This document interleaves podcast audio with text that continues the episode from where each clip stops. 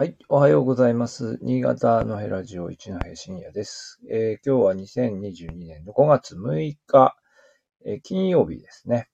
はい。えー連休の方も、まあ今日、まあ今日連休明けということになるのか、まあ明日ま、今日一日あってまた土日、えーありますので、まあ今日お休みにして、えーそのまま連休という方もいらっしゃると思いますし、まあ、私の方は、えー今日は普通に授業がありますので、えーあります。はい。えーまあいろいろだと思いますね。まあ U ターンの方もね、もう昨日あたりニュースになってましたけども、えーまあ私の方もですね、あの、久しぶりにちょっとだけ、あの東北というか、まあ青森の方に帰省して、うん、帰省と言ってもちょっと行ってきただけなんですけど、まあ、あの、家族の様子を見て帰ってきたという感じですかね。えー、まあ、とにかく、でも東北の方も、えー、人が結構出ていて、まあ、あの、ね、えーえー2年以上にわたるこの、なんというか、あのえーまあ、あの、移動しない生活の中で、まあ、いろいろ、こう、皆さん、ようやく、こう、動くことができたという、えー雰囲気も、あの、そういう、こう、開放感みたいのも感じつつ、しかし、しかし、まだやっぱりフルスロットルってわけにいかないよねっていうですね、まあ、そういう雰囲気ですよね。うん。ということなんですが、で、今日はですね、えーまあ、そういうわけで、まあ、ちょっとだけ、こう、青森まで行く途中で、えーまあ、これもちょっとだけ、岩手県にちょっと、えー立ち寄りまして、まあ、その時のことで、えーちょっと盛岡冷麺の話をしようかなと思っています。はい。で、岩手県ですね、えっ、と、盛岡というのが県庁所在地で、で、あのーあまりこう、青森に住んでた頃は認識してなかったんですけど、結構やっぱりその三陸海岸のその海側と、それから内陸のこう、何、なんて言うんでしょうね。あの、浜、東、福島だと浜通りとか中通りとか言いますよね。あの、いごめんなさい。岩手用語はわかんないんですけど、まあ、東北自動車道が走っている岩手と、あの、盛岡とか、まあ、あと二戸、一戸とかですね。まあ、そういう地域との間、結構ね、距離あるんですよね。まあ、あまりよく調べないで、えー、盛岡の方に行って、まあ、ちょっと三陸の方まで足伸ばそうかなと思って、ちょっと調べてみたら、結構、まあ、まあ、多分道が、あのーその、震災の後、あのどこまで整備が戻ってんのかとかいろいろあるんだと思うんですけど、やっぱり時間がかかるので、まあ、今回もうちょっと行けなかったんですけど、ええまあ、ちょっとそういう意味では、やっぱり岩手県広いですよね。っていうのをすごくこう感じたところです。で、で、まあ、しゅうんと、まあ、なので、まあ、ちょっとその三陸の方に行くのは諦めて、で、盛岡、盛岡盛岡で、えー、盛岡の様子を少し、あの、見ました。こうま前も見たことはあったんですけどね。まあ、ただやっぱりこう、新潟で生活する期間が長くなって、やっぱりすごくこう感じるのは、やっぱり新潟で、特にこの2年間はね、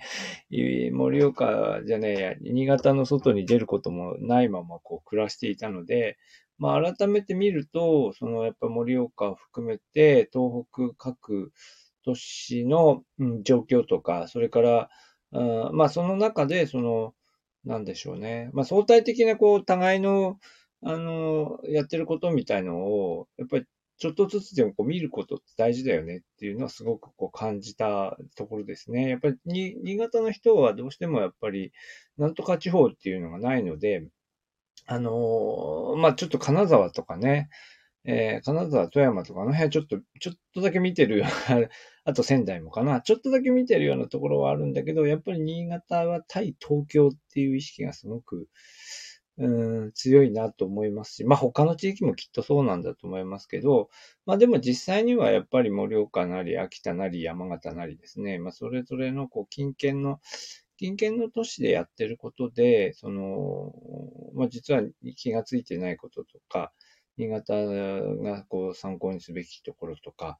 えー、まあ、それぞれいろんな状況っていうのを見ていくっていう意味では、東北各都市、まあ、北陸もまあそうだと思いますけど、あの、近隣の都市の、あの、特に新潟市内だと、やっぱ、新潟市だとやっぱ県庁所在地ですかね、の状況を見るのはいいんじゃないかなと思いました。で、岩、盛岡に関して言うと、やっぱ盛岡も、うん、盛岡結構その川がね、よく見るとやっぱり川が、えっ、ー、と、北上川と雫石川ですか、えー、が流れていて、結構川にこう、あの、は、幅、阻まれているというか、川に、川の、まあ、水運に恵まれた町ってことなんだと思うんですけど、えー、川にこう区切られている感じが結構新潟に似てるなと思いましたし、それから、あとなんか川沿いにお店がね、並んでて、えー、ちょっとあの感じは、あれですね、新潟のあの、安らぎ亭に近いけれども、もうちょっとこう常設化してるような感じで、多分あの河川、川の脇のあの土地のね、あの、なんていうか、扱いが違うんだと思うんですけど、えー、お店がもうちょっとこう常設化した感じで並んでましたし、いろいろこう、いや、面白いなっていう現象を見ました。でもまあ一方ででも古い街の方を見に行くと、うん、この辺はちょっと元気がないなっていうような感じのところもあったりとかですね。えー、いろいろですよね。で、えー、で、まあ、そんな状況の中で、やっぱり盛岡で元気があるのは、えー、冷麺かなと。えー、冷麺っていうか焼肉屋さん、焼肉屋冷麺屋さんですよね。ぴょんぴょん、この、ハイコンに入れたぴょんぴょん車なんてものすごく、あの、なんですか、あの、人気ですごい行列ができてましたけど、えー、で、えっと、でも、冷麺屋さん、冷麺屋さんとか焼肉屋さんとかま何軒か行ってきたんですけど、まあ、ぴょんぴょん車もね、ちょっと遅い時間に少し空いてる時間帯に入れたんですが、えー、ぴょんぴょん車も入ってみると、あの、やっぱ面白いのはね、冷冷麺の、その、うん、冷麺人気と同時に、こう、やっぱりもともと焼肉屋っていう、いうこう、カテゴリーに入るのか入んないのかみたいな結構、盛岡行くと面白いですよね。あの、盛岡では、やっぱり、まあ、冷麺っていうのが、その、え、えっと、三大グルメ何でしたっけ？わんこそばと、わんこそばと冷麺と、ごめん、もう一個出てこない。えっと、えー、もう一個ありますよね。えっと、三大グルメ。えっと、あ、ジャージャー麺。ジャージャー、あ、そうそうそう。ジャージャー麺も行列ができていて、えっと、あの、お城の近くのですね、パイロンっていうお店が、白龍と書いてパイロンって書く読むんだそうですが、そこのお店の前だけすごい行列ができてて、ちょっとびっくりしましたけど、えー、なんでしょう、新潟で言うと、とんかつ太郎みたいな感じですかね。突如そこにガーって人が並んでて、ちょっとびっくりしました。えー、なんだろうと思って近寄ってみたら、ジャージャー麺の店でしたね。えー、なんですけど、まあ、ちょっと話を戻しますと、で、冷麺の話ね。冷麺は、その、まあ、ぴょんぴょん社は、が代表なんですけど、焼肉っていうカテゴリーと冷麺屋さんっていうカテゴリーは、まあ、結局同じなんですよね。結局、まあ、ぴょんぴょん社も行くと、まあ、焼肉のこう焼き焼き台があって、で、冷麺もあって、で、冷麺が看板という感じになっているんですが、もちろん焼肉も焼ける。で、えー、でももう一方焼肉屋とかホルモンとか、まあ、焼肉こうメインの感じのこう看板の立て方の店でももちろん冷麺は、やっぱりこう、なんていうか看板商品の一部になっているっていうようなポジションなんですけど、まあ、ここでこう、ちょっと盛岡、盛岡の人のこう、行動もこう見ながら自分たちでどう頼もうかなみたいな感じになるんですけど、なんでしょうね。こう、私の感覚がこう古いのか、なんでしょうね。パン、パン屋さんに行ってパン、こうなんかあのトレーにこうパン乗せていくときにパン1個だけっていうのもなんかちょっと、ちょっとなんとなくこう気まずいなみたいになって、1個でいいのに2個とか3個とか取っちゃうっていう、この感覚に近いのかもしれませんけど、焼肉屋さんで、やっぱりこう冷麺冷麺だけを食べるっていう、ああるいは焼き台を使わないっていうことについてのこう抵抗感っていうのは、少しあるんですよね。少しあるんですよ。まあ、あのー、そうですね。まあ、大学生の頃とかにもなんか冷麺だけを、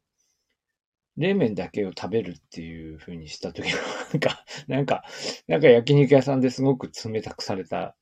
ような思い出がなんとなくあってですね。今思い出しました。で、なんかそういう意味で、なんとなく焼肉屋に行ったら焼肉も食べなきゃいけないなーってか、まあっていうのもあるし、まあもちろんね、見たらね、食べたくなるわけですよね。で、まあだからついで感ないんですよね。だから冷麺食べに行ったのに、でも焼肉もやっぱり食べなきゃみたいなことでこう食べ始めるっていうね。まあでもこのついで商法みたいなのも結構大事かなとか思ったりして、ええー、まあだからちょっとぴょんぴょん車結構面白いですよね。ぴょんぴょん車行くと、ついで商法が結構、あの、機能していてですね。焼きますか？焼きませんか？みたいな、そんなにこうグイグイ来ないんだけど、でもなんか見たら、うーん、ちょっと焼きましょうか？みたいな 気持ちになるような、そういう作りになってました。そこはでももう一個、もう一個焼肉屋さん行ったんですけど、焼肉、そっとは違うんですよ、ちょっとね。こっちはちょっと冷麺メインだから、冷麺だけ食べていってもいいんだけど、ちょっと焼いてみましょうか、みたいなね。えー、そういう、その、作りになっていまして、で、先生、それどうしようかって言ってですね、まあちょっと、ちょっとあの、冷麺だけ食べようと思って、えー、ちょっと行ったので、まああの、えー、あんまりいっぱい食べる気はなかったんですよ。で、ちょっと行ったら、えっと、なんだっけな。冷麺と、冷麺と前沢牛、前沢牛セットね、岩手岩手県産牛ですよね。前沢牛のセットっていうのがあって、まあ結構いい値段だったんですけど、うーん、じゃあこれちょっと食べましょうかみたいな感じで、まあそれももう子供と二人で行ったんですけど、ちょっと、あの、え